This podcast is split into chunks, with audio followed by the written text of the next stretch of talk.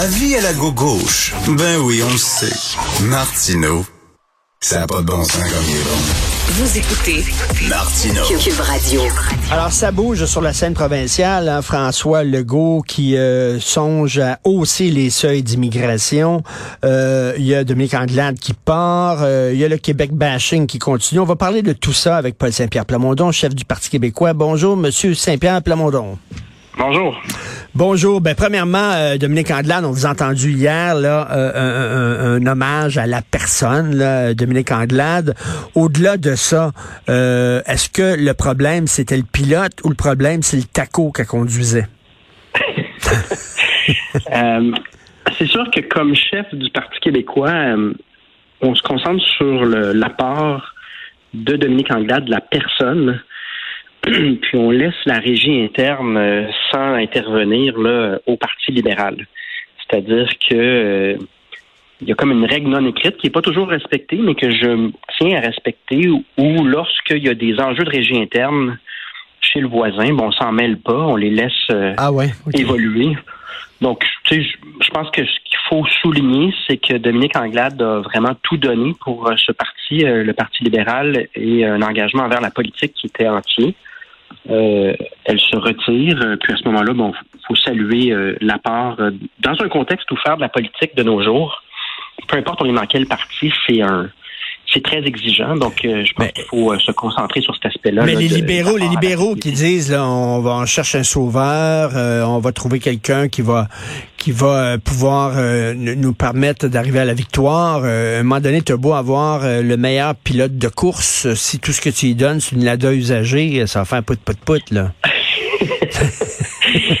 comme, comme je te dis, euh, je vais laisser ces questions-là euh, pour les libéraux. Je pense qu'il y aura une course. Ce sera justement l'occasion pour eux de se poser ces questions-là, mais c'est pas à moi de répondre à ces questions-là. OK, mais mais mais le- le- je, je reviens encore, j'insiste parce que le- un des problèmes du Parti libéral, euh, c'est qu'il reste que c'est la CAQ qui est au pouvoir. Et euh, Paul Saint-Pierre Plamondon, la CAQ, est-ce qu'on pourrait dire que c'est comme un parti libéral 2.0? Ben, c'est un parti libéral qui, une fois par mois, dit, euh, dit je suis fier d'être québécois. C'est une modulation. C'est une modulation dans communication, mais c'est un modus operandi qui a quand même euh, beaucoup de points en commun avec euh, les libéraux. Euh, donc oui, ça soulève des questions pour le Parti libéral. Par contre, j'écoutais l'entrevue qui me précédait avec Mathieu Bocoté.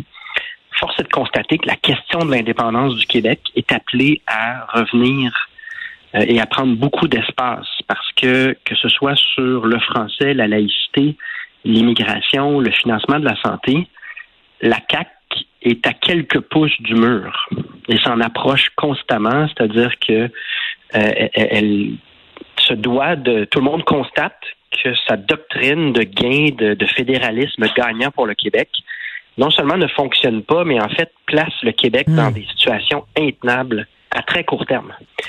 Et ça, euh, faut pas le- l'effacer du calcul en ce qui a trait au Parti libéral.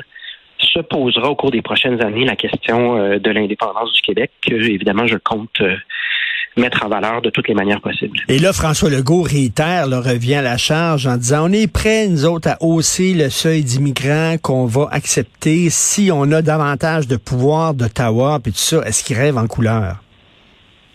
Ben, premièrement, il est, il est pas euh, très honnête avec les électeurs à qui il a parlé il y a à peine un mois. Euh, je pense que de prétendre à d'autres choses que ce qu'on vient de prendre comme engagement durant les élections en aussi peu de temps, il y a de quoi rendre cynique. Et en effet, se pose la question, euh, ce genre de compromis-là euh, nous mène où au fond? François Legault qualifiait de suicidaire le fait d'accueillir plus que 50 000 immigrants.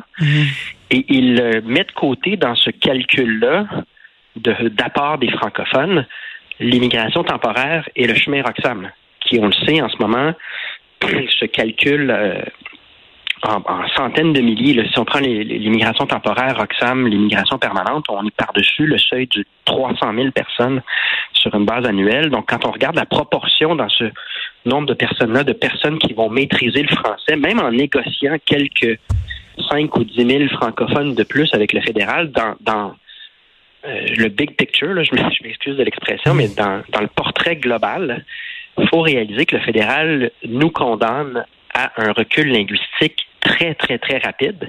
Et pour ça, François Legault n'a aucune réponse convaincante et il n'en avait pas durant l'élection. Et euh, plus le temps va passer, plus l'impact sur le français euh, va, va se faire sentir de manière très claire. On a, on a l'impression qu'il gagne du temps. C'est-à-dire, euh, là, on sait que la loi 21 est devant la Cour d'appel. Euh, là, il va dire, évidemment, je sais exactement ce que François Legault va dire si jamais la Cour d'appel euh, euh, maintient la décision du juge Blanchard, en disant, ben là, c'est pas là le vrai combat. Le vrai combat, ça va être devant la Cour suprême du Canada. Il va balayer ça en avant. La Cour suprême du Canada, c'est quoi? C'est dans un an, un an et demi, quelque chose comme ça. Mais à un moment donné, François Legault va être face à un mur. Si jamais la loi 21 se fait désavouer par la Cour suprême, il va faire quoi? Honnêtement, ça fait euh, plusieurs années qu'on sait que François Legault nous amène dans un cul-de-sac. Le cul-de-sac se rapproche de nous et euh, je ne pense pas qu'il y ait de réponse tant que on peut même pas nommer l'indépendance comme projet, tant qu'on est voué au fédéralisme, peu importe les circonstances. Le Québec n'a aucun rapport de force. Aucun rapport de force avec les tribunaux, aucun rapport de force sur les questions de financement de la santé, de l'immigration, de la langue. Et ça, c'est confirmé et je ne vois pas comment ça va changer au cours des prochaines années. Donc, en effet, à part gagner du temps, euh, il n'y a pas beaucoup de solutions, sauf évidemment celle de l'indépendance du Québec, que le CAC est même pas capable de nommer. Je l'ai dit souvent, mais c'est quand même pas rien que Robert Bourassa ou Daniel Johnson aient réussi à aller plus loin dans l'autonomisme et dans le nationalisme que le gouvernement Legault. Ils sont, sont même pas capables de nommer la possibilité de l'indépendance et donc ils n'ont aucun rapport de force. Et en effet, ils peuvent gagner du temps, mais ça se transformera pas en des solutions euh, et la situation euh, démocratique et linguistique du Québec va quand même se détériorer assez rapidement, à mon avis. Moi, je prends l'image du film de Matrix. François Legault, il dit prenez la petite pilule bleue, puis vous allez dormir, puis tout va aller bien, puis tout ça. Puis le PQ dit non, prenez la pilule rouge, réveillez-vous, puis regardez la réalité telle qu'elle est. Regardez, mettez-vous les yeux devant un trou, puis regardez ce qui se passe. Mais tabarnouche, les Québécois sont-ils prêts? J'ai l'impression que les Québécois sont comme des gens qui continuent de fumer. Christy, ils ont vu toutes les indications, ils ont vu les études. Ça te donne le cancer, ça te donne le cancer. Regardez le gars avec la grosse langue, des pustules, le gars avec un trou dans la gorge, tout ça. Ils ont vu leur fille ou leur cousine mourir du cancer parce qu'ils fumaient. Puis ils continuent de fumer, calvaire. Oui, sauf que dans les dernières années, ils le voyaient sur une base théorique avec des images sur le paquet dans les prochaines années, il n'y aura plus d'air. Nous, Québécoises et Québécois, nous n'aurons plus d'oxygène. Sur le plan mhm. linguistique, culturel, sur le plan de nos choix démocratiques, ça va apparaître de manière très concrète et non pas théorique comme au cours des dernières années. Et quand on n'est plus capable de respirer, quand on n'est plus capable de monter les escaliers tellement on fume puis on n'a plus euh, d'air, ben là peut-être que ça nous réveille puis ça nous euh, convainc de d'arrêter de fumer. Et malheureusement, euh, des fois, on a besoin au Québec d'un coup de pied dans le cul pour se réveiller. Heureusement, on peut compter sur le Canada anglais. Chris Selley, dans le National Post, a écrit, euh, et c'était le titre de son texte, euh, le Québec demande des accommodements de la part d'Ottawa concernant l'immigration pour pouvoir poursuivre son agenda xénophobe. Un agenda xénophobe. Et ça va s'accélérer, ça aussi parce que démographiquement, on n'a plus de poids. Soit on augmente l'immigration et on voit le français reculer pour maintenir notre poids dans le Canada, ou soit notre poids politique diminue au point où il n'y a pas de conséquences à tenir des discours méprisants envers le Québec. Il n'y a pas de volonté de hmm. respecter le Québec dans sa différence. Et tout ça va s'accélérer. C'est pour ça que je suis optimiste par rapport à l'indépendance du Québec parce que ce qui était peut-être un peu théorique au cours des dernières années va devenir très, très évident dans la réalité. Et là, on va se poser la question, est-ce qu'on est obligé d'endurer ça? Est-ce que c'est normal d'être dans un pays qui nous méprise, un pays qui invalide nos lois, un pays qui euh, nous condamne à un déclin linguistique et culturel? Est-ce qu'on est obligé d'accepter ça? Ou est-ce qu'on a assez de courage pour choisir une option qui est viable pour les prochaines générations? Moi, je pense que le, tout ça va s'accélérer. Mais, mais moi, j'aimerais être une petite mouche puis rentrer là dans, dans, le, dans le bureau de la CAQ, dans le quartier général, parce que ils savent qu'ils s'en vont vers un mur. Là. Ils savent, ils sont pas fous. là. Ils savent que la loi 21 va être invalidée, puis tout ça, puis qu'ils n'auront pas de nouveaux pouvoirs, puis tout ça. Est-ce qu'ils en discutent de ça? C'est quoi le plan B?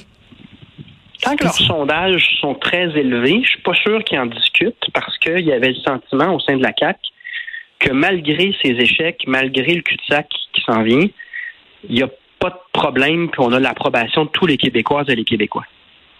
Mais au fur et à mesure que le Canada ne respectera pas des choses qui sont fondamentales pour notre avenir, je pense qu'il y a des gens qui vont prendre un pas de recul, puis cesser euh, de soutenir aveuglément la CAQ, euh, parce que justement, ils nous amènent droit dans un mur. Et, ça, je pense qu'à ce moment-là, il va y avoir des remises en question, mais ça peut aussi coïncider à des tensions internes ou euh, parce qu'à la CAC, il y a des gens qui pensent vraiment l'opposé sur ces questions-là. Donc, euh, mais mais, mais euh, là, c'est assez clair le message. On a enlevé le dossier de la langue à Simon Jolin Barrette parce qu'il faisait trop peur aux anglophones. Les anglophones, ils voyaient Simon Jolin Barrette à TV puis allaient cacher les enfants dans le sous-sol. Ils avaient peur de lui. Fait que là, on y a, pour amadouer les anglophones, c'est ça. Là, on a enlevé le dossier de la langue à ce gars-là. C'est assez clair qu'on met de l'eau dans notre vin. Là. Ouais, sur la langue comme sur l'immigration, en effet, ce qu'on peut en comprendre, c'est que la CAC a l'impression d'avoir fait son travail au cours du dernier mandat et n'a pas l'intention euh, d'agir davantage ou de remettre en question quoi que ce soit dans le prochain mandat. Ça semble être une approche, euh, on, garde tout euh, mm. sur cruise control.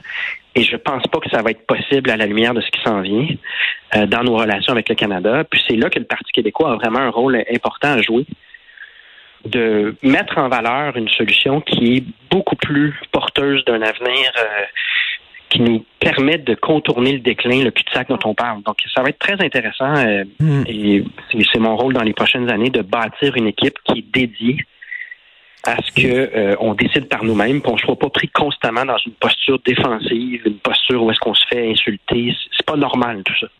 En terminant, euh, euh, on sait que le PQ veut se faire reconnaître comme un parti officiel. Vous aviez un, partner in crime, comme on peut dire, qui était QS, qui était avec vous, mais là, QS, il voit qu'il va avoir une élection partielle en Saint-Henri. Ils risquent de gagner. Ils sont en avance d'un sondage. S'ils gagnent, ils sont euh, officiellement reconnus comme un parti, puis ils vont dire bye-bye, PQ. Bye-bye. On vous aide plus. en fait, euh, les négociations pour la reconnaissance vont trouver une conclusion bien avant la possibilité d'une partielle. Donc, je pense pas que l'un influence l'autre. Euh, mais oui, il y a un enjeu à savoir est-ce que le Parti québécois, qui ce matin était à 18% dans le sondage euh, léger, est-ce qu'il mérite d'être reconnu pleinement comme un parti qui a les moyens de fonctionner? Puis à date, la réponse, elle est loin d'être claire. Maintenant, euh, je vais laisser quand même du temps aux négociations là, avant de commenter puis de sortir publiquement. Les négociations avancent, mais prenez pour acquis que ces choses-là doivent être réglées avant le 29 novembre. Alors que toutes les questions de partiel, on, regarde pour 2023. Là. Fait qu'il n'y a pas nécessairement de lien entre l'un et l'autre.